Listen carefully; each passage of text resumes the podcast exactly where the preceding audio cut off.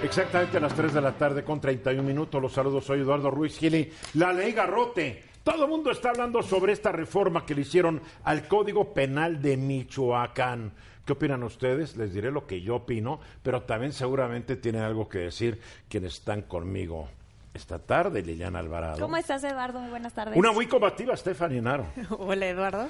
Y Hugo Páez, que tú escribiste sobre el tema, ¿verdad? Sí, yo escribí sobre el tema, Eduardo. Bien. A mí me han preguntado, ¿qué opino sobre la ley, eh, la ley esta que llame- han llamado ley Garrote? Y les voy a contestar lo que he pensado durante varios años. El 16 de julio de 2016 escribí una columna sobre este asunto.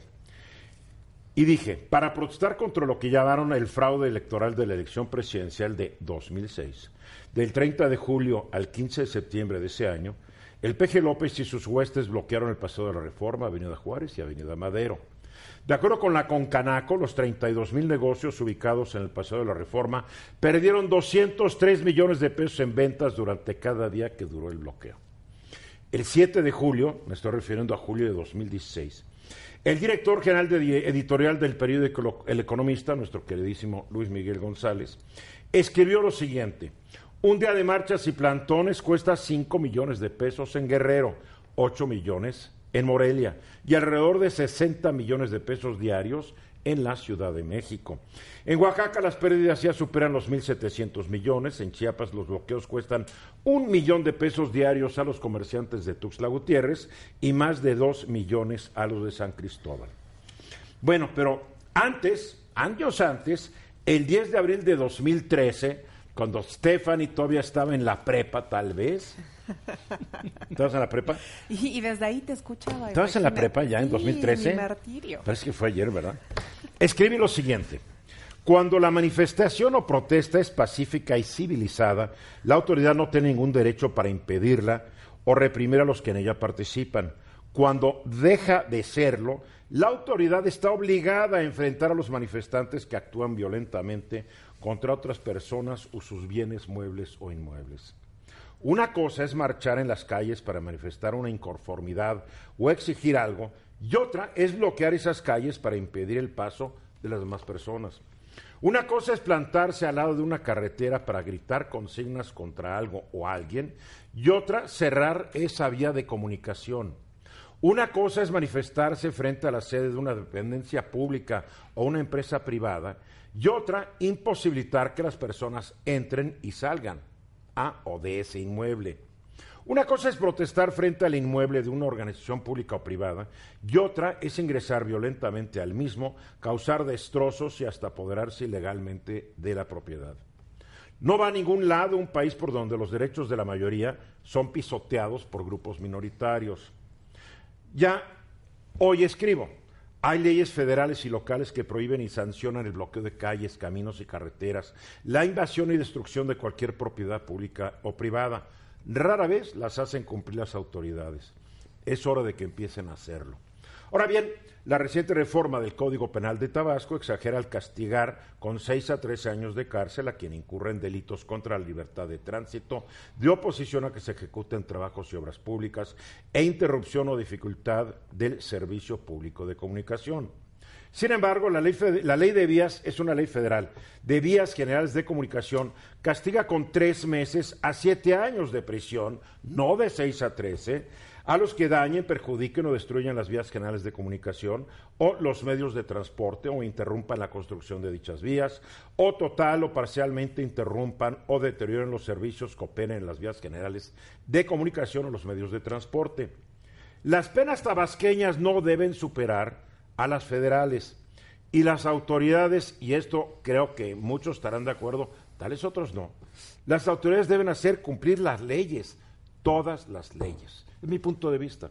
Eduardo, Así es que no fácil. podemos estar en un país en donde se diseñen leyes a modo y se apliquen leyes a modo. Ustedes Exacto. recordarán hace cuántos meses, a- de principios de año tal vez, que en Michoacán, ¿se acuerdan que los maestros tenían tomadas las, eh, las ferrocarriles. ferrocarriles? Las vías de ferrocarril ya Ahora, estaban. a mí la última vez que, por ejemplo, que yo fui a Acapulco, en una serie de casetas, las casetas ya están tomadas por manifestantes, te cobran, o sea, no entiendo Pero no estaban cómo... bloqueadas. Pues yo sé de gente que de México a Acapulco Ajá. ha hecho 10, 12 horas. Sí, claro. bueno, cerraron además- 4 o 5 horas la Además, carretera. ¿no? Y entonces, este, otras personas, otros manifestantes deciden cerrar las casetas y cobrar y si no, no pasa. y robarse el dinero de una empresa particular. Así o es, ¿no? pública. Entonces, yo no sé de nadie que haya eh, ido a dar a la cárcel por este tipo de bloqueos, ¿no? Donde claramente se perjudican varias cosas, ¿no?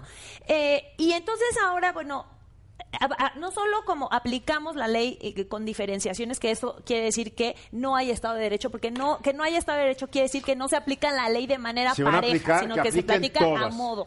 Porque Exacto. todos los códigos penales de los estados tienen leyes similares, tienen artículos similares donde prohíben y castigan estas conductas. Así es. Ningún gobernador las aplica. Hay ley federal, ningún presidente las aplica.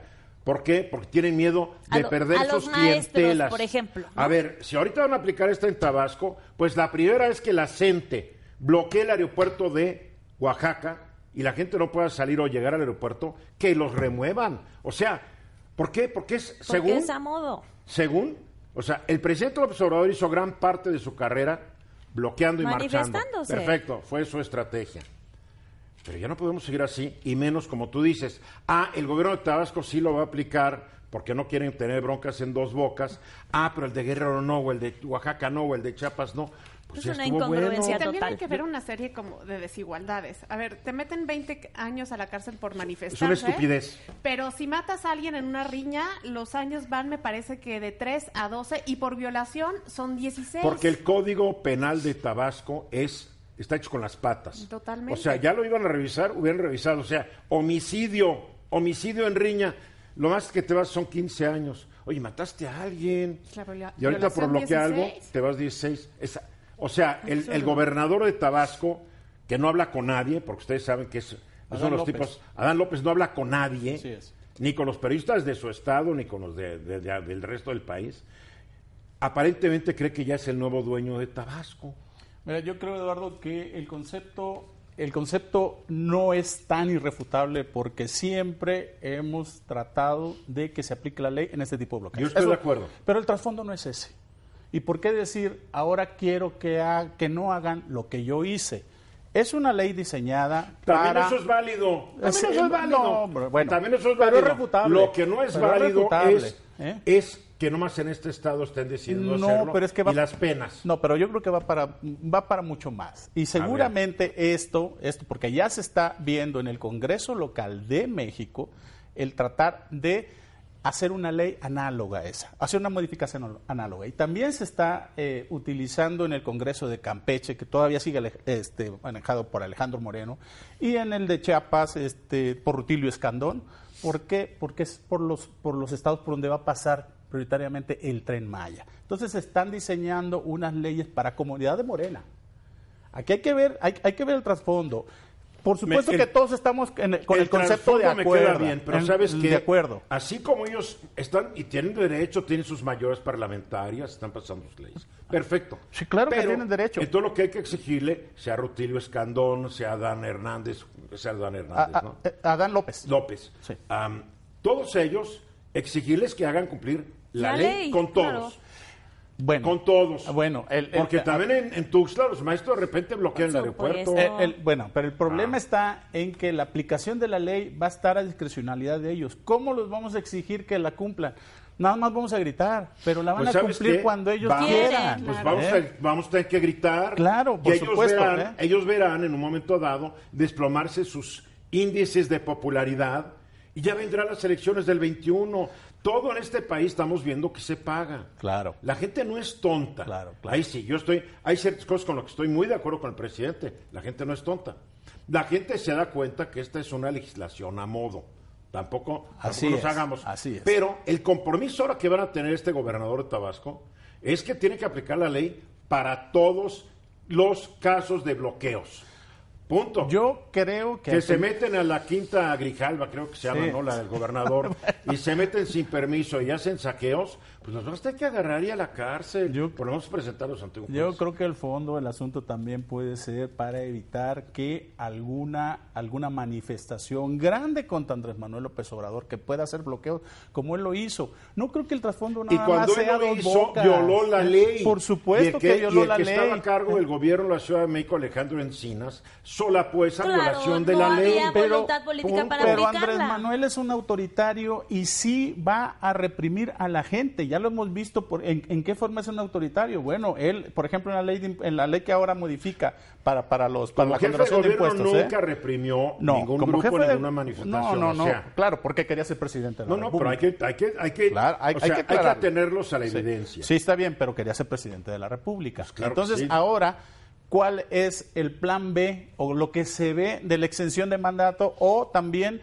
de la, la, este, reelección?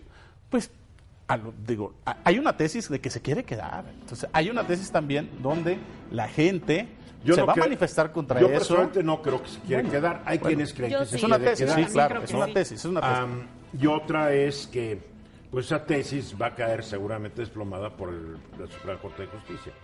Bueno, y, y ade- y A además... menos que les vayan a dar cañonazos de más de lo que le dieron al Congreso. O que Pero los que empiecen están- a, col- pero a los- colocar más ministros. No, y por los que están en la fila de Morena, ¿no? Así es. Creo que son los más interesados. Bueno, ahí está el asunto.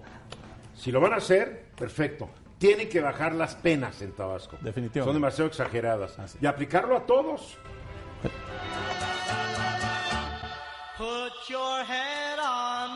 Y aquí estamos de regreso. A ver, Stephanie, un cartel kosher en tierras del nopal. Digo, ¿qué títulos de tu sección? Cartel kosher en tierras del nopal. ¿Y cómo sabes tú que estos israelíes que fueron asesinados eran kosher? Fíjate, Eduardo, que Capaz de que estaban comiendo carnitas ese día. Fíjate que todo tiene un porqué.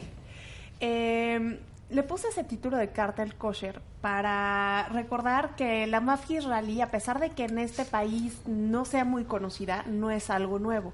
Esta mafia, Eduardo, tiene presencia muy fuerte en varios países. En el continente americano está muy fuerte en Argentina, en Colombia y en Venezuela. Pero en Estados Unidos, a finales del siglo XX, tuvo una presencia icónica. Y ahí se le conocía como Kosher Nostra. Por eso agarré y dije, si hay que traducirlo de alguna manera a México, sería Cartel Kosher. Y estamos agarrando conciencia de que existe porque mataron a estos dos en un centro comercial aquí de la Ciudad de México. Y una chica que dice que cobraba cinco mil pesos Cinco por mil cada pesos por cada persona que mataba. Bueno, pero también dijo Entonces, que era un día- crimen pasional, Oye. entonces quién sabe, Pero ¿no? No, no, eso ya- eso ya quedó, que ya, eso ya. no No, ya nada que ver. Vamos Que al los tema, mata, si no, pero no el, vamos a pero acabar el nunca. cobro, que digo, ella también. es enviada No, no fue pasional, del, le pagaron del cártel. No, Jalisco ya Nueva sé, Generación. eso dijo. Ella tenía una deuda con el cártel Jalisco Nueva Generación y ellos la mandan a matarlos y es que el cártel Jalisco había tenido una diferencia con estos Pero es lo que, israelíes que, les di- daban es lo que dinero. nos están diciendo las autoridades. están diciendo hasta este Aclara, momento. porque lo dices así convencidísima. Eh, Pero lo cuidado, que Es la quiero- versión, la primera versión fue la de el crimen pasional. Ahora, que sabe tirar esta, sabe tirar. Porque en cuestión de segundos a cada uno le metió cinco Y balazos. es- se supone que también estaba todo planeado. A lo que No, voy pero, pero estaba bien entrenada ella para... es que esta digo, mafia... Una de nueve eh, milímetros, digo... Se No, me hizo claro, muy interesante la historia de esta mafia, porque cuando pensamos en mafia, lo primero que pensamos es en Al Capone y la mafia siciliana en Estados No, Unidos. tú, tú sigues, perdón, que piensas en crimen organizado y mafias, piensas en Pero- los rusos, piensas en los azerbaiyanos, piensas en los Pero chinos. tal vez los todos italianos son los más icónicos, los que más se conocen pero por es- efectos del cine en Estados Ya Unidos. pasaron de moda. Pero todo lo que ellos lograron, Eduardo, fue por el financiamiento de la mafia israelí. De hecho, esta mafia israelí tenía prácticas muy similares a la de la siciliana, pero a diferencia de ellos que tenían reglas de no matar a una mujer, nunca desposar a una viuda, ellos hacían totalmente lo contrario, estaban metidas en tratas de blanca, violaban a La mujeres mafia israelí. y en lavados de dinero. Y ahí ellos empiezan a adueñarse sobre todo de Nueva York. Después del final de la Primera Guerra Mundial, salían con mafias locales y de hecho llegan a tener, llegan a ser socios de Loki Luciano en el tema de la ley seca, ellos daban todo el financiamiento para el Hubo una, tráfico ma- de había alcohol. una mafia judía en la época que había una mafia siciliana. Exacto. Y se daban de balazos ahí en los Exacto. 20, durante la época de la prohibición. De Las Vegas la fundó uno de ellos, ¿no? Es correcto. Y luego también se ganan la amistad de Al Capone, porque cuando la policía lo estaba persiguiendo, ellos lo ayudan a escapar a Chicago y desde ahí les brinda protección. Y esa es un poco de la historia de esa mafia que hoy nos damos cuenta de que existe y que está operando en nuestro país desde Sí, el año 2000. Aquí lo más sorprendente es que nadie sabe cuándo llegaron. O sea, porque ya queda demostrado que en este país entra hasta el perico. No hay control a- de, la- de, la- de nuestras aduanas, pero para nada. Y Para el nada. Instituto Nacional de Migración No, también. es el caso que es icónico. Nada. El que era el más peligroso de los dos que fueron El jefe de los asesinados, dos, ¿no? Sí, era el jefe. Tenía historia criminal desde 1990. En 1990 intenta matar al hijo de un criminal muy famoso en Israel, que era Ezequiel Aslan. Lo encarcelan durante 17 años, de ahí lo sueltan, de ahí se va a Venezuela. ¿Pero En no se escapa? Se No, escapó, Se ¿no? escapa. Lo sueltan porque soborna a un policía que era corrupto. De ahí. De la se cárcel, va- o sea, pero a fin de cuentas se escapa. Lo soborna. No lo Se sueltan, va se escapa. a Venezuela. De Venezuela empieza a tener nexos con los del crimen organizado en México. Lo contratan, se viene para acá. Y entonces empieza a traficar cocaína, lavado de dinero. En el 2004, la Interpol emite una alerta internacional para que lo atrapen. Se vuelve a escapar, se esconde, de ahí regresa a nuestro país, entra caminando por la frontera con Guatemala No, pero se lo llevó el Mossad. como visa de... Él era agente del Mossad. Por- pero se lo llevó. O sea, a- México lo, lo- lo captura y lo, se, se lo llevan, lo extraditan. Se lo, lo. Lo extraditan, extraditan a Israel. lo, lo extraditan en Israel, allá lo meten en la cárcel y, y lo liberan. Pero ese fue O sea, después. eso es- Eso Bueno, fue ya, después. Sí. sea lo que sí, sea, sí. porque ya estos detalles, a ver, ¿cómo llega a México y qué hace en México? Pues si no nos, no vamos a acabar nunca Mira, llega a México telenovela. la primera vez en el 2001, empieza a vender cocaína, después se va, lo extraditan, regresa por ahí del 2013, se sigue dedicando al lavado de dinero, puso empresas No, aquí en tengo que Oaxaca. en 2005 lo detuvieron en Polanco. En 2005 lo detienen, de ahí se va, lo detienen en Israel, después lo sueltan, es sea, lo que exacto. estaban diciendo. Ahí lo- se lo llevan. Pero las autoridades de Israel no avisaron a las autoridades mexicanas, de ahí se va a Italia, de ahí se va a Estados Unidos y vuelve a entrar a México como turista por Cancún, Sí, claro. pues, Con otra identidad, obviamente. con otra Pero identidad. ¿cómo pudo entrar a Estados Unidos también? Esa es la muestra de que las Las autoridades buscan- internacionales no están coordinadas, que nuestras futuras, que nuestras fronteras son muy frágiles y que también, aparte de que entran este tipo de personajes, siguen entrando muchísimas armas, porque ellos le vendían armas al cártel de los Ventral Leiva. Bueno, pues las armas vienen en Estados Unidos. Creo que el 70 80% de las Pero armas ahí que se También usan han- en en- en México vienen en Estados Unidos. Sí, Estaban también en hay manufactura con israelí, el ¿no? Mossad. Hay varias de manufactura israelí. Creo Pero que las creo- AK-47 más famosas ahora son, son, pero no, este, pero israelíes. son muy caras. Las AK-47 más famosas las hacen en el sudeste, sudeste asiático. Ajá. Las entran- originales son de Rusia. por ¿no? nuestros pueblos, nuestros puertos del Pacífico. digo, es un, digo, es un desorden, hay que decirlo. Totalmente. Bueno, ¿y qué onda entonces? ¿Qué va a pasar con, bueno, con él ya lo, eh, lo enterraron en México o se lo están llevando ahí a su tierra? Se supone que hoy precisamente partían los cuerpos para Israel, iban a ser repatriados, pero lo que todo esto te muestra es que si nos quejamos de la coordinación entre nuestras instituciones, a nivel internacional esto es peor, porque no se avisaron ni entre Estados Unidos, ni entre Venezuela, ni entre Israel, ni entre México. Este es el resultado, que cualquiera puede entrar. Hoy Trump nos felicita por detener a los migrantes en la frontera, pero creo que nuestras fronteras deben de servir para mucho más. Y si bien esto no es de esta Pero él administración, entró como turista. pero con ya un pasaporte tenía- falso donde no se le pedía visa y entró y aquí viene a México a tomar el sol.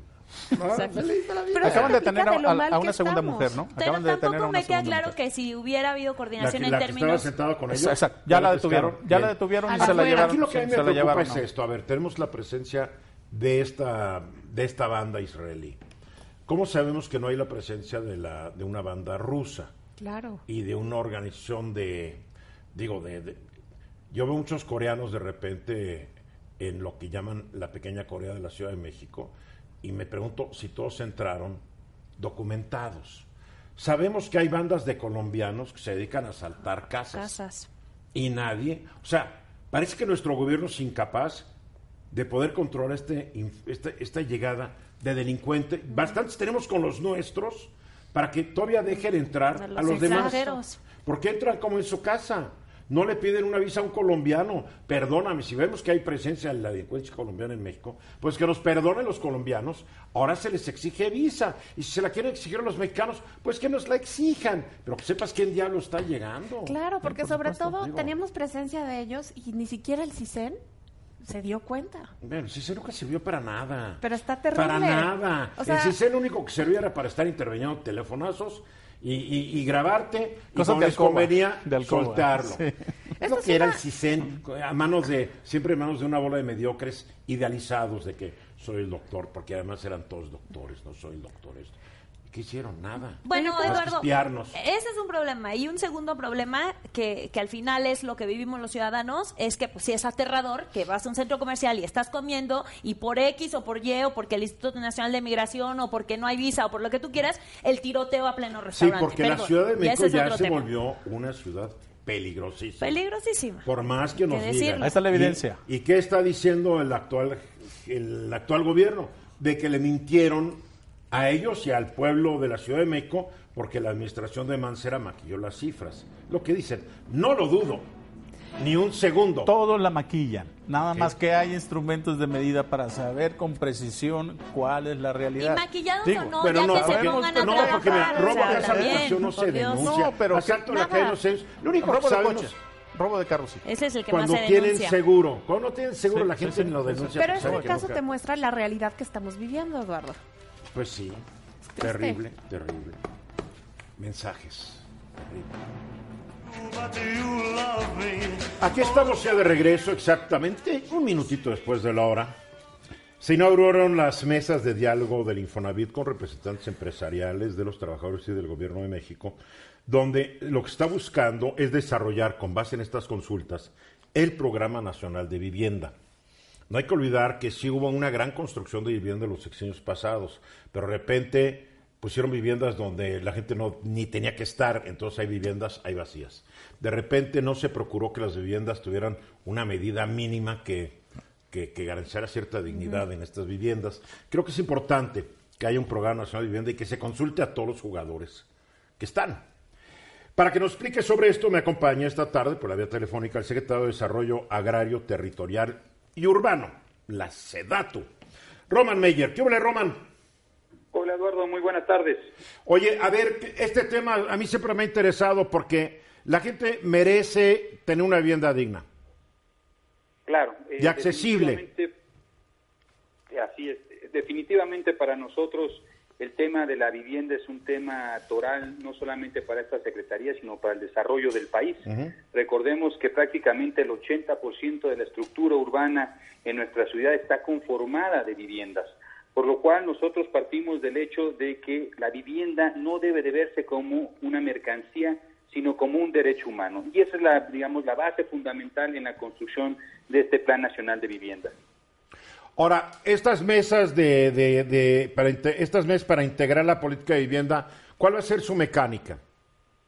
Mira, eh, son mecánicas temáticas, eh, vamos hablando de temas de vivienda social, los mercados eh, nacionales, los mercados internacionales, lo que corresponde al ordenamiento territorial, los usos de suelo. Entonces, digamos, tenemos diferentes mesas temáticas, si bien el pasado 25 y 26 eh, se desarrollaron en el Infonavit, seguiremos teniendo eh, más reuniones eh, el próximo mes a inicios, la próxima semana tendremos también reuniones aquí en la propia Secretaría con los diferentes actores. Un poco la idea es escuchar a todas las partes, construir un documento en común, digamos, de digamos con un punto de vista de los, todas las personas que están involucrados en el proceso, para que sea un documento base de partida para el diálogo y la construcción, digamos, de un consenso en relación al tema. Tú hablas de que es un derecho humano, estoy de acuerdo que la vivienda es un derecho humano. Sin embargo, las políticas de otras administraciones permitieron que este derecho fuera satisfecho fundamentalmente en la parte central y norte de nuestro país. Yo viajo muy seguido al sur, particularmente los estados de Oaxaca y Chiapas, y veo que el derecho no les llegó porque la mayoría de la gente, no la mayoría, pero mucha gente está viviendo en jacales, en casas de madera o de palo. No les llegó el derecho todavía. Tienes razón, Eduardo. Fíjate que algo eh, que no hemos notado a lo largo de los últimos meses es que prácticamente la demanda y la oferta están invertidos. Tenemos una gran demanda de acciones de vivienda. Esto cabe recalcar que no es exactamente vivienda nueva. Podríamos hablar de ampliación de viviendas, mejoramientos de viviendas, pero prácticamente vemos que la gran demanda está concentrado en el centro, sur, suroeste del país y la oferta históricamente en las últimas décadas se ha concentrado en los estados del norte. Entonces, esto es algo que de alguna forma tenemos que entender como Estado mexicano y que tenemos que implementar las políticas públicas para reorientar lo que corresponde a la parte de la oferta, que la oferta vaya a donde realmente tiene la demanda y como tú mencionas, mucho de esto se concentra en el sur suroeste. Hoy el director general del Infonavit, Carlos Martínez Velázquez, dijo de que hay 600 mil viviendas abandonadas en el país. ¿Qué se va a hacer con eso? Son 650 mil viviendas. Sí, 650 mil. ¿Qué, ¿Qué, se hace con esto? Pues mira, eh, nosotros estamos por eh, poner en marcha y dar a conocer el programa de recuperación de vivienda abandonada que, eh, digamos, prácticamente es un trabajo que va a desarrollar el propio Infonavit. Recordemos que este es un instituto tripartita. Entonces, a través de esta gran institución que tenemos eh, en México, van a buscar poder, digamos, eh, intervenir 171 mil viviendas a lo largo del sexenio.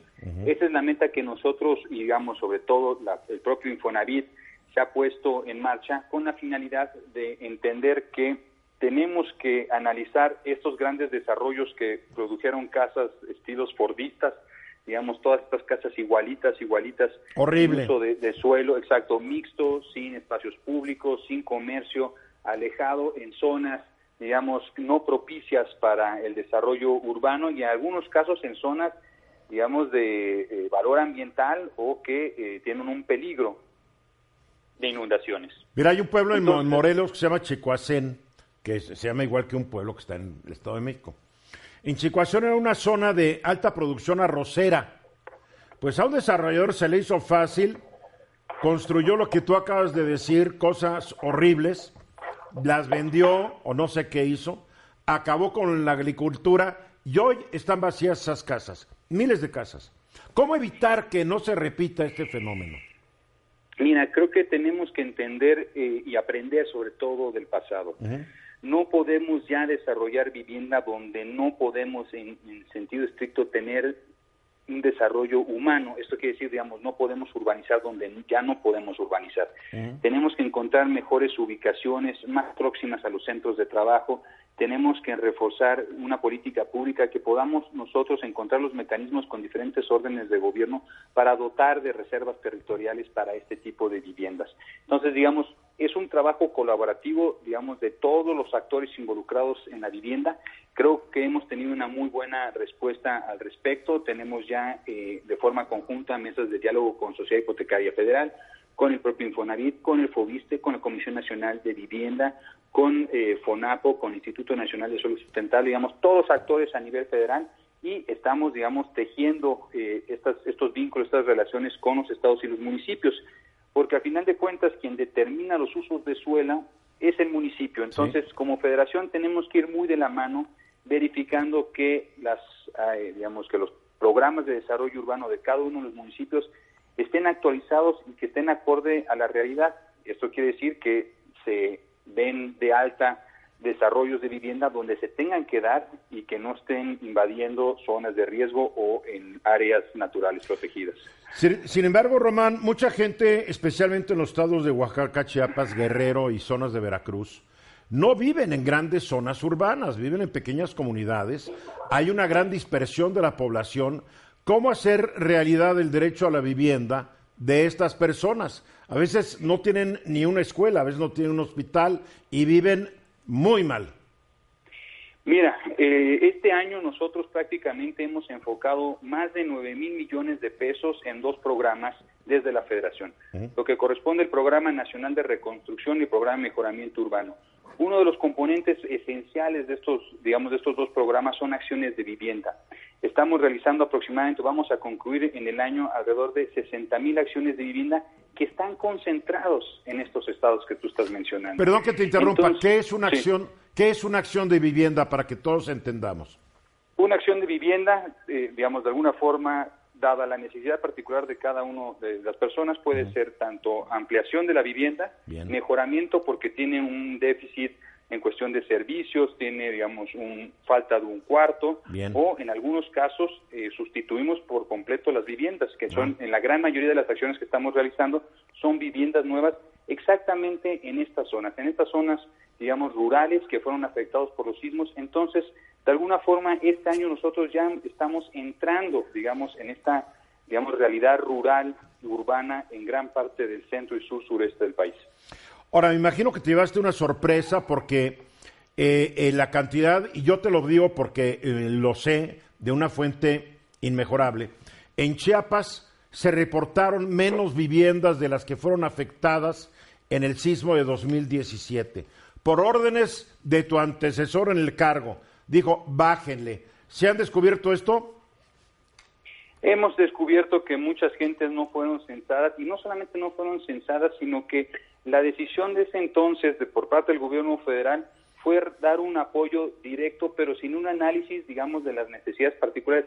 Nosotros todas las acciones van de la mano con un acompañamiento técnico. Esto quiere decir un arquitecto, un ingeniero que hace el proyecto con la propia familia y que en un proceso de administración y supervisión vamos, digamos, dando los recursos para que puedan lograr el, digamos, el fin último que es tener su vivienda. Anteriormente simplemente dieron los recursos, no hubo una evaluación particular de cada una de las viviendas y no hubo un acompañamiento técnico. Entonces, gran parte del problema que nos enfrentamos es que muchas familias no recibieron el monto correspondiente adecuado, pero tampoco tuvieron un acompañamiento técnico. Si muchas familias no recibieron el dinero, no fueron consideradas, porque en Chiapas como unas 15 mil familias fueron borradas de un plumón por órdenes superiores de la federación, que ojalá las puedan detectar porque es la gente más amolada, cara, y no puede seguir es- este asunto, Román. Efectivamente, sí, nos hemos topado no solamente en Chiapas, sino en otros estados, mucha gente que no fue censada. Entonces, lo, lo que nosotros estamos haciendo es sumar toda esta información, pero ya no de, de gabinete, sino ya yendo a cada uno de los territorios, es como nos damos cuenta por cada uno de los municipios en un levantamiento que estamos otra Muy vez, bien. digamos, ya hemos concluido, Bien. pero hemos cruzado la información y efectivamente lo que tú señalas es algo que ocurrió. Pues Román, te deseo mucha suerte, tienes una chamba fenomenal, puedes hacer mucho bien, ojalá nos veamos pronto y vengas aquí al programa. Muchas gracias, Eduardo, gracias por la invitación y que tengas muy buena tarde. Igualmente tú, gracias Román Meyer Falcón, secretario de Desarrollo Agrario Territorial y Urbano. Es de esas secretarías que cómo pueden hacer bien, ¿eh? si las hacen bien. Sí. Aquí estamos de regreso y hoy es el día, Sin reírte, por favor. hoy es el Día Internacional de la Amistad, día que se instauró pues en 2011 por la Organización de las Naciones Unidas, con la idea de que la amistad entre los pueblos, los países, las culturas y las personas pudiera inspirar iniciativas de paz. Me estoy enterando después de ocho años. Qué bueno que trajiste el tema. Pues sí, Eduardo, porque fíjate que acá en México, la verdad es que nosotros le damos mucho énfasis al 14 de febrero. Pues sí, ¿no? claro. Y se lleva como toda la atención, la Porque ese comercialización. día no solo es el de la amistad, es del el del amor. amor. Pero, Diego, pero además. Eduardo, no tiene nada que ver con este Día Internacional de la Amistad que fue proclamado por la Organización de las Naciones Unidas, porque el otro, la verdad, digo, ya todos sabemos, está lleno de, este, pues, puro temas de venta y de dónde vas a ir a cenar y de que si la flor y no la flor, pero como tú bien nos leíste, Vic, Eduardo, Vic, le voy a- un mensaje a Vic. que el próximo 14 de febrero, nada a ella. Na- nada. No me, no me compra nada, no me lleva a ningún lado. o sea, no va a hacer ninguna diferencia. ¿Por qué no nos mejor al aire le dices que me acordaste? festeje este Vic, el próximo 14, ¿Me acordaste? unas joyas rosas y una cena. Entonces, Eduardo, en realidad el 14 de febrero acá en México no tiene nada que ver con lo que es la esencia de este día, que como tú lo acabas de decir, es básicamente pues, promulgar la paz entre las naciones, es, ¿no? Sí, Nada bien. que ver en lo que, en lo que ha derivado. Ahora, retomando eh, lo que es el tema de la amistad, Eduardo, fíjate que hay varios estudios que nos dicen por qué es muy importante eh, las amistades, ¿no? Tener amigos, sí.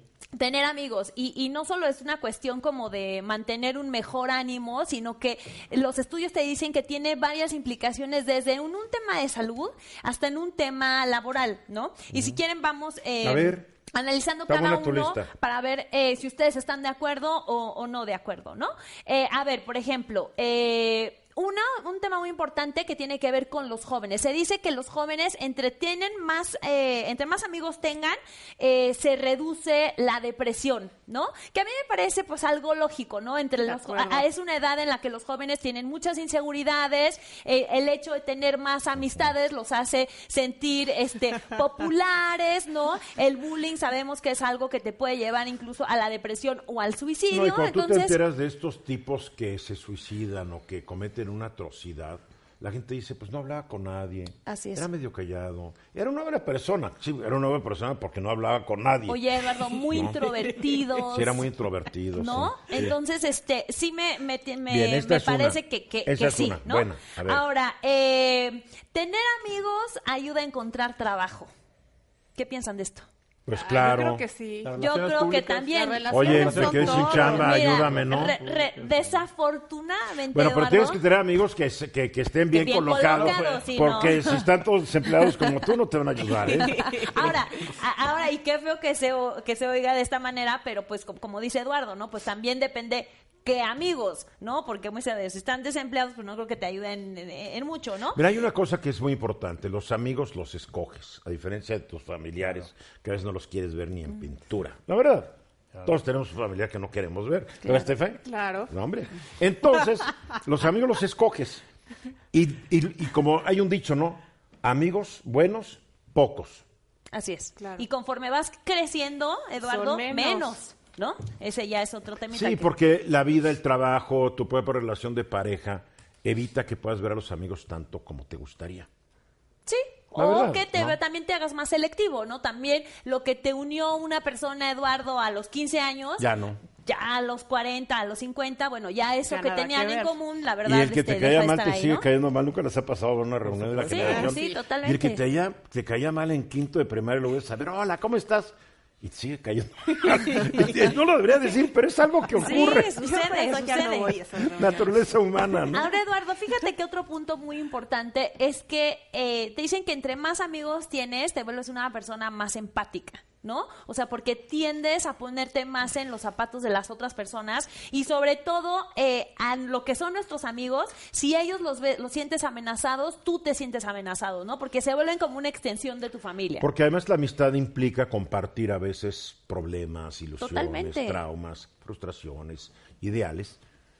Y con tus amigos los puedes compartir. Y si No la está pasando mal tu amigo, tu amiga, la pasas tú mal también, o sea, ¿no? Debes o, o deberías de tener esa empatía. Digo, si te vale un cucurucho, si la está pasando mal tu amiga, pues Digamos que no la pasas mal, pero te preocupas Te de la persona. No estás, hijo, mi amigo, ya no, no. Pero te estás preocupado y le preguntas cómo vas, cómo va este asunto. Y estás, de, estás pendiente. estás pendiente ¿No? y sí, sí, sí, sí, sí quisieras que, que, que saliera de ese mal, mal Fíjate que tú traes una que es muy importante. Las personas con más amigos son más capaces de lidiar con el dolor físico. Yo lo he constatado con amigos míos, ¿Por qué, Eduardo? que o lo constaté yo a mí, yo cuando me enfermé hace unos años que me dio la pancreatitis. Yo estaba feliz porque me- pues, el dolor era tal que me daban morfina, ¿no? Yo estaba feliz. Entonces llegaba todo el mundo del programa a saludarme y yo estaba feliz. o sea, Pero era por otras no, razones. no sé si era la amistad o la morfina, ¿no? Pero la verdad, llegaba Francine. ¿Cómo estás, Eduardo? Yo bien, estoy a todo dar, ¿no? Pero sí, pero sí te consuela, un amigo te consuela. Así es. Te quita, te puede quitar el dolor físico y el tal es el más importante, el dolor emocional. Así es, Claro. Eduardo. Y bueno, ya para, para concluir, otro de los temas es que los amigos te ayudan cuando pues estás pasando por momentos de estrés, por el desempleo, por el divorcio. De manera general también te dice que las personas con más amigos tienen mejores niveles eh, o indicadores de salud. Claro. Entonces, bueno, pues en realidad eh, la lección acá, Eduardo, es que no importa la edad, debes de cultivar la amistad y eh, pues eso, ¿no? Tratar de rodearte de gente que te quiere para pues proyectar, digamos, todos estos beneficios. Qué bonito que trajiste este tema, Porque mira, el tema que trajo que, que la mafia rusa, el tema que trae ahora Hugo, tú y yo somos los únicos que trajimos una, ¿Verdad? una, Positivos, buenas vibras. bonita. ¿Verdad, Hugo? Claro. A ver, hoy tú traes algo sobre los impuestos, ya lo que dijo el presidente, Pues López mira, Obrador. ho- hoy, hoy en, la, en la conferencia de Palacio Nacional les dijo así textualmente, voy a adelantarles... fuiste hoy? Fue Roberto Cruz. Voy a adelantarles lo que voy a hacer antes de que inicie el periodo ordinario de sesiones en el Congreso, que es el primero de septiembre, y es, voy a prohibir, así, esta fue la conclusión, voy a prohibir la condonación de impuestos. Él firmó un decreto el 20 de mayo donde hablaba de eh, que se comprometía a no condonar impuestos a los grandes contribuyentes. ¿Por qué? Bueno, eh, podemos hablar de que eh, en los últimos dos sexenios se condonaron aproximadamente 220 mil millones a 108 personas. Desde los, bueno, desde siempre había bueno, condonaciones. claro, así es. Creo que empezó con Fox y después Sí. subió con Calderón En los últimos y 18 llegó al colmo con Así Peña. es, con Peña Nieto. En los últimos 18, que ya incluye a Fox, estamos hablando de 400 mil millones. Y estás hablando que le están condenando impuestos a los grupos y a las personas más ricas del país. De los que tiene también ahí de consejeros, seguramente. ¿no? De- Seguramente. Definitivamente. Por eso no da la lista, es a lo que yo voy. ¿Por qué no dar la lista de los, con- de los que se les ha condonado Pero impuestos se, ha y se han otras? publicado muchas listas. de Eh. Sí, pero no Se de los filtrado. no de los 108 millones como lista oficial, como la Ah. que dio presidencia, ¿no? Eh, y en este sentido, ¿cuál puede ser el problema, el problema secundario aquí? Y esto yo consultando con, con un experto, sobre todo en este tipo de exenciones, me dice, uno de los grandes problemas puede ser que en los estados, por ejemplo, donde el ejecutivo, porque esto es una, una, una de- del código fiscal, O es sea, una atribución del ejecutivo. El ¿eh? presidente va, a ver, para que me quede claro, Sí. va a proponer un cambio al Código Fiscal Eh, para que el mismo, al- para que, primero la para que Constitución. Hacienda y al SAT puedan no dar ya más esto. Exactamente.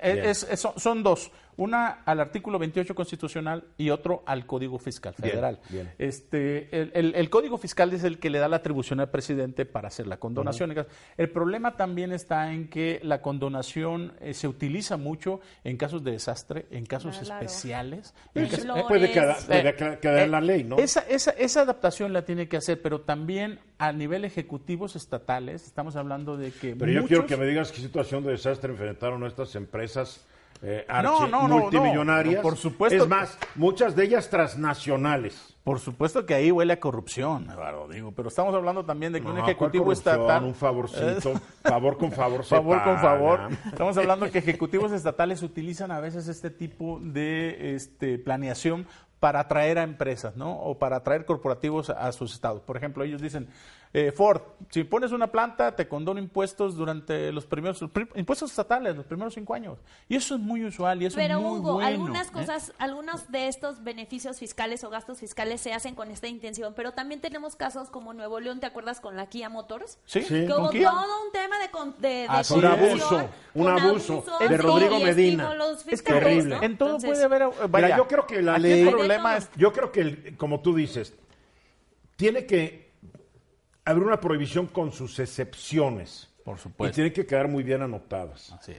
Y un gobernador, si quiere dar exención de leyes estatales fiscales, que la justifique muy bien. Porque, pues, como es ahorita, como lo hizo Rodrigo Medina, Por supuesto. no puede ser. Eduardo, Ahora, sobre todo que no están en su ámbito, porque están dentro de una constitución independiente. Pero déjenles digo hablando una cosa, esto está en la ley, todos los gastos fiscales deben de tener una justificación de por qué se hacen, incluso de cómo la medida fiscal es una mejor manera para atender el problema que pudiera ser un tema de gasto Sí, claro. directo. O sea, lo que pasa es que Oye, nadie igual- hace caso. Oye, pero no, está igual- en la maña, ley. Igual Sí, la ley, se pero la justificó maña. la compra de nitrogenados. Oh, bueno, Sí, por, por eh, un claro. No es que ¿no? no haya Siguen la ley, es ley. que Aquí estamos de regreso y sí quiero anunciar, siendo exactamente las 32 minutos después de la hora, que ya el 27 de agosto, ya falta poco, 27 de agosto, estaremos transmitiendo este programa de lunes a viernes en la muy bonita, bella ciudad de Zacatecas. ya, pa- falta poco. Ya casi, ya Y- casi. Y, y va a estar bien porque el director general del gran periódico Imagen de Zacatecas, el mejor periódico, periódico de Zacatecas, la verdad. Si quieren saber cómo, pues métanse al internet y empiecen a ver los sitios de los demás. Porque lo hace todo un profesional. Lo hace Luis Enrique Mercado, que está con nosotros esta, esta tarde, como todos los martes. ¿Qué pasó, Luis Enrique? ¿Qué tal, Eduardo? Qué gusto de saludarte. Igualmente. Pues, que ahora sí debemos preocuparnos. ¿Por qué?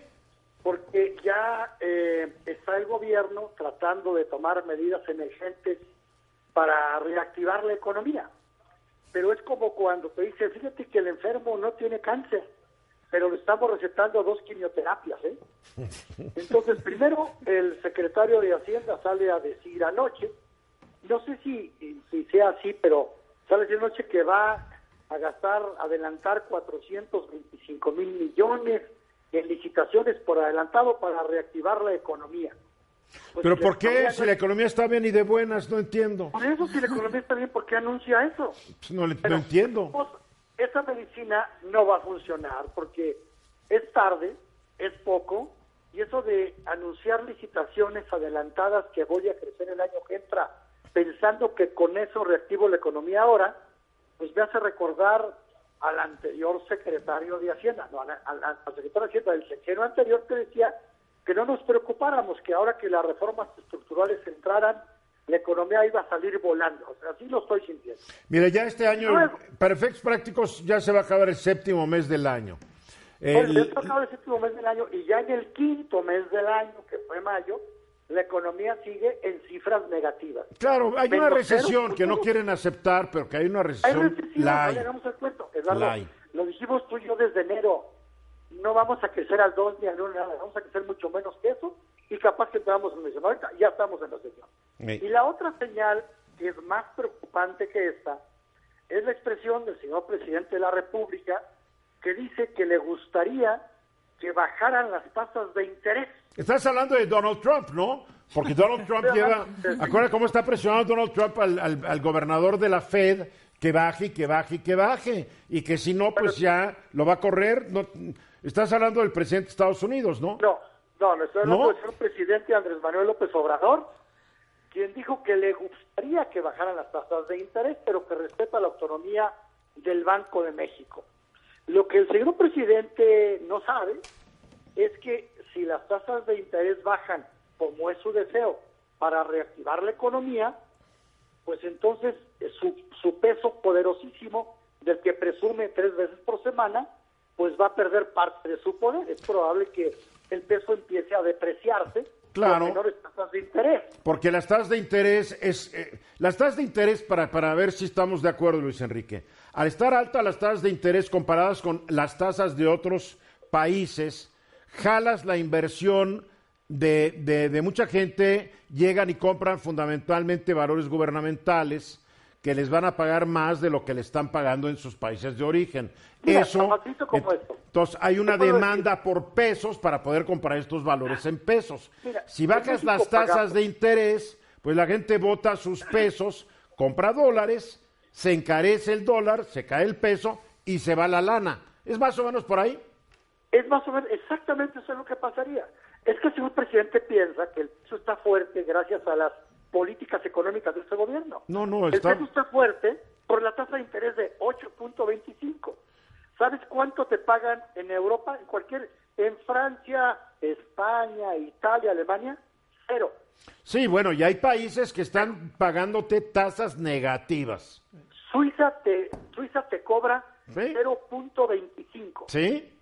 O sea, 0.5% anual. Si tú metes 100 pesos, al año tienes 97. Y la gente invierte en estos mercados porque les dan, no les dan intereses, pero les dan una gran seguridad de que ahí van a tener su dinero a prueba, a prueba de incendios. Sí, es cierto, nada más que cuando la tasa de interés, el diferencial es tan grande, dices, bueno, vale la pena correr el riesgo. Para Claro. que me cobren 0.25. Pero además no hay un riesgo, Luis Enrique. ¿Cuál es el riesgo? Compran bonos de la tesorería, certificados de la tesorería. Cualquier asuntito que bajan los intereses, los vuelcan al mercado y se va el dinero. Pero además lo sacas, eh, lo sacas, eh, lo- los, lo- vendes pesos y compras dólares a través de tu teléfono celular. A la velocidad de la luz. A la velocidad de la luz. O sea, entonces, este, cuando, entonces, estamos viendo señales de que, de que en el gobierno, que por lo menos el presidente de la República y el secretario de Hacienda, a pesar de que la economía va extraordinariamente bien, están muy preocupados por la recesión. Mira, ¿sabes qué me gusta de esto? Que por fin están demostrando preocupación. Porque antes Ursúa no decía nada y, y muy dignamente renunció y ahora quejarse de todo porque no le salió la jugada. Bien. Pero por lo menos Herrera sí está hablando con más claridad y hasta el presidente, en su estilo, está mandando señales de que dice, estoy preocupado. Ahora, ¿sabes qué va a ser interesante? Observar qué hace el Banco de México. ¿El Banco de México le va a hacer caso al presidente de la República No. y va a bajar las tasas? No le va a hacer caso. Entonces, Por lo menos con, diría por lo menos con la, va- por lo menos con la Junta de Gobernadores actual no creo que le hagan caso. Pero por ahí está manejando algo que suena muy funesto. Si el Banco de John México Ackerman al Banco de México. Madre Si el, mía, ban- qué horror. si el Banco de México le ¿Te imaginas John Ackerman al, frente del Banco de UNAM. México? También decían de la UNAM. Y dicen que, o de rector de la UNAM. Sí, eso, eso sonaba mucho. Bueno, pues entonces son la gente que lo obedece. Pero yo todavía tengo temores de que el Banco de México baje las tasas de interés, haga caso al presidente, para que la economía crezca. Que aunque las baje no va a crecer, ¿eh? porque pueden bajarla a 8, ¿no? De 8.25 a 8. Mira, el Banco de México tiene tanto miedo de lo que pudiera ocurrir que no está haciendo nada para que bajen las tasas comerciales de interés, tarjetas de crédito, créditos hipotecarios, porque dice, cuidado, si las bajamos demasiado, van a estar desfasadas de una realidad del mercado. Es que además de una cosa, el- en, la, u- en la junta más reciente del Banco de México, la junta de gobierno, los, los consejeros dijeron que había mucho temor por la inflación subyacente, que no ha bajado. La inflación Hugo, subyacente tú, tú, tú. es la medición de los precios, Claro. eliminando los energéticos y los alimentos. A ver, Hugo Páez.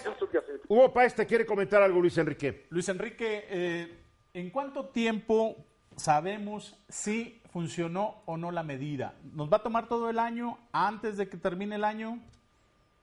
Tú No, dime. no, no. La ayudadita no de los preocupes. 458 mil. Sí, claro. O sea, el año que la entra. medida no va, la medida no va a funcionar porque son licitaciones No va a que se van a adelantar para el año que entra. Es Pues que es para el año que entra. Sí, sí, sí, por supuesto. Sí, e- es dinero que sí está en el presupuesto, pero que no lo estaban ejerciendo, vamos a decirlo de esta manera. Entonces ahora lo quieren ejercer. ¿Sabes qué? Es, es agosto. Esto lo deberían haber hecho en marzo. En marzo o en febrero, cuando, cuando las primeras señales de que las cosas no iban bien surgieron, porque las señales surgieron desde octubre del año pasado.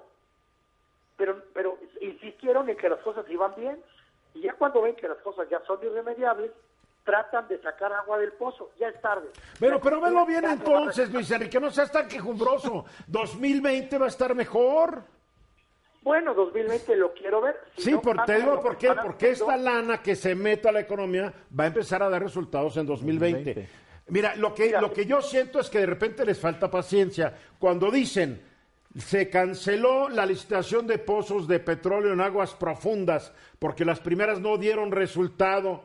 Oye, es que alguien le hubiera dicho al director de Pemex que un pozo en agua profunda puede tardar de 7 a 10 años en producir el primer barril. Por eso no va a resultado. y Pero 2020, también, Eduardo, ¿no? tiene que ver con esta idea de deshacer todo lo que les huela a la administración anterior, bueno o malo. O sea, Más ¿no? que nada lo que huele a suciedad. No, y pon- no, no, de y todo, las de licitaciones y las rondas eh, olían a granja, Claro que olían sí. a granja. Bueno, entonces, eh, Pero entonces hay que corrige la sociedad, pero no para la economía. Oye, Luis Enrique, ya el 27, ahora sí, El 27 de marzo estaremos al aire en Zacatecas, en La Voz. en La Voz, ¿cuál qué frecuencia? 96.1 de FM. 96.1, Sí, señor, 96.1 de FM. qué bonita frecuencia, 96.1. La Voz, la voz de Luis Enrique. Y de Eduardo. y te mando un abrazo fuerte como siempre, Luis Enrique. Saludos en casa. Luis Enrique Mercado, director general del periódico Imagen de Zacatecas. Es un buen periódico. Se están haciendo buenos periódicos fuera de la Ciudad de México. Porque en México no hay periódicos nacionales, no se van con No, eso. no, son hay periódicos de la Ciudad de México y punto. Y se están haciendo muy buenos periódicos fuera de la Ciudad de México. Mensajes.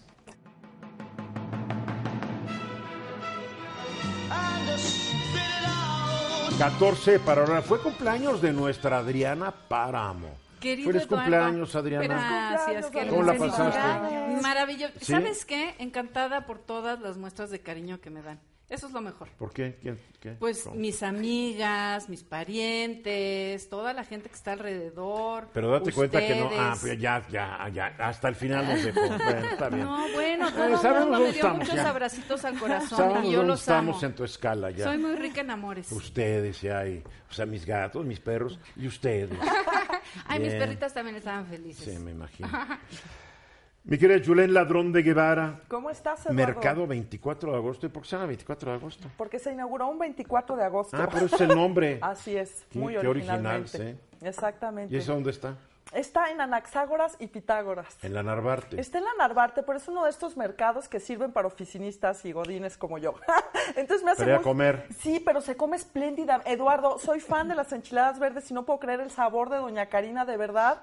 Es menester ir a ¿No vieron, un, ¿No vieron un tuit que subió Ricardo Monreal el otro día?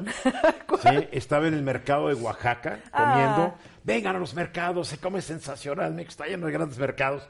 Dije, ya se ve que está oyendo la sección de Julen. Ah, pues espero que sí. Oye, pues imagínate. Ahí lo veías con su matolito y todo Qué en el mercado de. Oaxaca, sí. Ay, qué bueno. Pues sí, es que hay que ir a los mercados. Mira, de verdad este mercado me gusta mucho. Es un mercado muy limpio, de estos que te gustarían mucho a ti y que donde te llevaría a ojos cerrados. es que Eduardo es muy quisquilloso con eso de... No, no, mira, es que Te yo haces me he bien, puesto haces unas bien. intoxicadas. Sí. Aprendes sí. a cuidarte, ¿no? Exactamente. Ya nosotros iremos a tu funeral. Ah, ¿En qué, en qué- en qué mercado comió ayer Julen? ¿En qué mercado? Bueno, nada más que mis cenizas, por favor, a Xochimilco y la otra mitad ahí por el centro de Coyoacán. No, pero bueno, adelantando vísperas. No, pero mira, este mercado de verdad es muy bonito. La gente que trabaja ahí, es que hay mercados que son muy buena onda. No es que todo mundo se amo y todas esas cosas, porque no es así. No en todas partes te tratan bien, no en todas Claro, partes se claro. come así.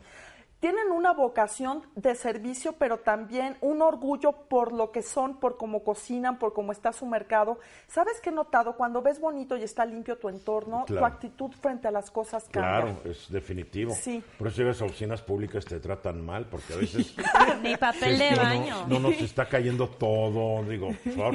A ver, pero dime una cosa, ¿qué hay que comer en el mercado 24 de agosto? Bueno, la barbacoa de Don Pepe es espectacular. ¿Todos los días? Todos los días y los fines de semana en especial, pues bueno, para toda la banda que llegue así como a crudear, es genial ir a comer ahí. Tienen muy buena calidad de carne y de carnicerías. Hay un local especializado en comida michoacana que, de- bueno, en Michoacán tú sabes cómo se come y pues la verdad es que a veces replicar eso no es fácil. Y ahí se les da tienen muy buena calidad de fruta. Por ejemplo, ahora que fue temporada de mamey, a mí me gusta que algunas cosas me las den caladas. Porque, por ejemplo, el mamey, cuando lo abres y llegas a tu casa, a veces no está bueno. Entonces ahí ya tengo a mi marchante que me da el mamey calado, lo abre, lo ense perfecto. Si no está bueno, no te lo vende. Bien, eso es Entonces, bueno. ese es el tipo de cosas que suceden con los marchantes, ¿no? Hay tantas oficinas alrededor, estamos hablando de la zona metro Eugenia y No, alrededor. pero en la- realidad una zona residencial que ahora se ha convertido en oficinas, porque está pues en el corazón no, pero, de ta- pero Narvarte también, y del pero Valle. también hay mucho edificio ya de condominio. Por eso, pero eso, era Sí. residencial, sí. Entonces la gente es uno de estos mercados donde no solamente vas a pasearte y comprar cualquier cosita, sí te vas a comer ahí, a veces haces cuentas y te sale más barato entre la lavada de los platos, la comprada y la cocinada, comer en lugares como este, una comida corrida de 45 pesos. Está regalado. Está la verdad, re- y tienen pollo de primera, me consta, yo sí los tengo muy bien estudiados. Bien. Este, tienen todo de verdad de primera, por también ese sentido del orgullo hace que te dé pena servir cosas que estén o malas o feas. Entonces, bueno, también está la señora, ya sabes, de las veladoras, de este, ¿cómo se llama? De tapabocas y amarre de amor y todo eso que están, que son muy bonitos. Oye, ¿cuál es el de la comida eh, michoacana? ¿Cómo se llama? Michoacana se llama comida de Michoacán. Así se llama. Así está, Muy original, ¿eh? El nombre Sí. del mercado es originalísimo, Ah, el del sí, claro. restaurante de comida michoacana también. Pues voy a dar una está vuelta, fácil se me para que tocó. no te pierdas, Porque Eduardo. y de en verdad Michoacán muy se come muy rico. Espléndidamente. No, y es un mercado de oficiantes. Hay una excelente costurera, hay quien te arregla las plantas, todo a la antigüita. Este, hay gente que hace cosas que en lugar de que las conviertas en basura, te, la, te, te ayudan a arreglarla. Y es uno de los mercados que más satisfacción y más gusto me da estar ahí. Muy Así bien. que vayan, por favor, se los Iremos, recomiendo. iremos, iremos. Ahí están algunas tomas, ¿verdad? Sí. Muy bien. Se ve padre. Sí. Muy bien. Ah, y la chica del cumpleaños. Oye, tú traes una pregunta muy interesante. ¿Hasta dónde debemos meternos en la elección de una carrera que hacen los hijos? Sí, es como... De repente otros, unos estudian, es que mi papá me dijo y son Claro, infelices. y toda la familia López son contadores y los reyes son abogados Y de generación en generación van de pronto como eligiendo la carrera que van a tener o los padres frustrados que quieren que sus hijos completen las historias de lo que ellos no hicieron. ¿No? De pronto ves un niñito ahí que apenas si sabe hablar y los papás lo tienen ahí cantando y a zapes, canta, ¿no? Y el niño ni talento tiene porque el papá o la mamá quisieron. Bueno, en este país ves triunfar tanta gente que no tiene voz, que capaz de que no están tomando una mala decisión. Sí. Digo, ¿cuántos, can- cuántos tienen cantantes buenas- ha lanzado nuestro nuestro país que no tienen voz y les va muy bien? Muchísimo. Por favor. Y- y- y Oye, tienen entonces, talento. no critiques a los papás, capaz de que están en el camino correcto. Claro, a mí me vinieron tres, este, tres nombres a la cabeza. Sí, de A mí también. sí. Tres Méndez, Y- y sobre tres todo, Castros, ¿no? Sí. Esto viene a colación porque no estamos entendiendo a nuestros jóvenes. El mundo se está moviendo tan rápido que las carreras que antaño aparentemente te iban a dar una seguridad no, económica, el mundo está cambiando y ya no es lo mismo. Y el fin de semana, un jovencito que una a veces le está diciendo a los niños, no estés tanto con el videojuego, no estás tanto con el videojuego. Hicieron un concurso de un... Juega con juguetes de madera, como cuando yo era chiquito. No, no, Por pero favor, a ver, ya. baquetón, haz la tarea, ¿no? En lugar de estar en el videojuego. A- algunos dicen así. No. Entonces, este, el fin de semana hay un juego que se llama Fortnite, que un niño que se llama Kyle eh, Giersdorf, de una zona cercana de Filadelfia, se ganó 3 millones de Sí. dólares porque fue el campeón Es un juego que, de que este a nivel mundial. Yo, mi nieto Eduardo, está metido. Y le digo, ¿cómo te ha ido? No, pues he ganado 15 dólares. Bueno, Eduardo, tienes que ganar 3 millones para que yo me retire. Pues sí, entonces uno realmente no sabe, primero, cuál es la vocación real que tiene el joven. Mira, cuando todos acabamos la prepa, ¿realmente sabíamos qué diablos queríamos? claro que no. Digo, es, No. es que sabe... Yo a todos mis hijos les dije, pero no me hicieron caso, les dije, tómate un año, haz lo que quieras durante un año, o trabaja, ve, lo que sea, y piensa qué quieres hacer con el resto de tu vida. Porque estudias una carrera, yo, por ejemplo, yo entré a estudiar una carrera y los tres años la dejé porque no me gustaba. Claro, No pero además, lo que comentaba yo hace un momento, estamos, 17 años, 18 años. estamos tratando de ejercer influencia en temas que desconocemos. Sí. Los, millennials tienen una forma de pensar completamente distinta a nosotros. Y cuando estamos eh, a Pero, ya- fuerza... pero este mensaje ya no es para los millennials, ya muchos ya acabaron la carrera. Piensa la generación Z, ¿no? Sí, que- Sí. bueno, y las que siguen llegando, que son niños que van cambiando constantemente, y uno quiere influir de acuerdo a su pensamiento no anticuado, puedes. ¿no? De que tienes que obligarlo a que el niño estudie porque de esa manera va a ganar. Por favor, dejen que sus hijos elijan lo que quieren hacer en la vida, porque al final de cuentas es la vida de ellos. Tú más lo que puedes hacer es orientar. Exacto. Mira, y, por ejemplo, a mí se me acercan muchos chavos. Yo quiero estudiar periodismo. Le digo, espérate.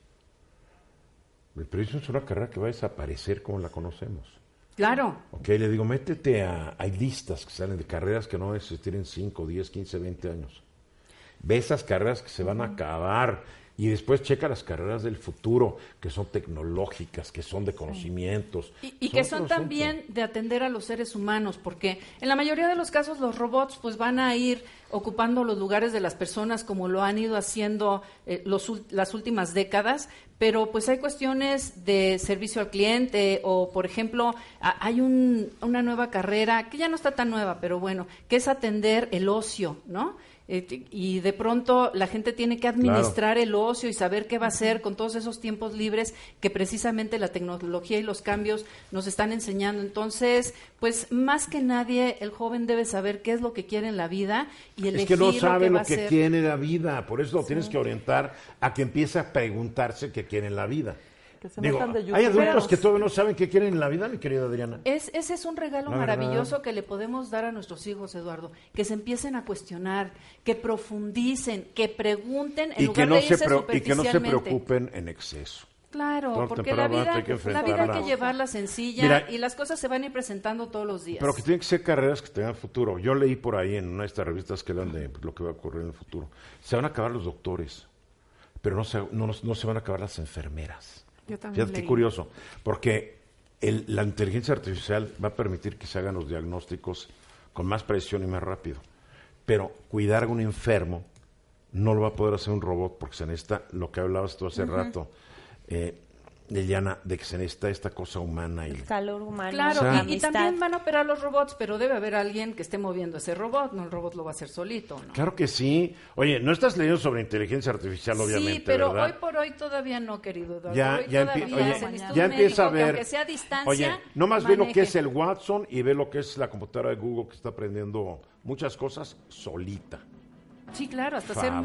música. Pueden copiar la Por música de, de- de- de los grandes. Tú ya no vengas la semana que entra, va a haber un robot ahí para que. Sí, por estar dando aquí. abrazos al corazón, Ay, abrazo diciéndoles a- corazón. a cómo deben de Les hacer ponemos sus bracitos de amor. así de una espuma rico y ya. Ay, Dios mío, rico. ¿De dónde sacas el Pues sí. pachón? Ya nos vamos. Un Un gran Gracias. abrazo al corazón. Feliz cumpleaños, Adriana Páramo. arroba Adriana Páramo. Gracias. Liliana Alvarado, Stefan Enaro, Gracias. gracias, gracias, mi querida. Oye. Hay que ir a ese mercado, Sí. la verdad. La verdad, sí. Vamos.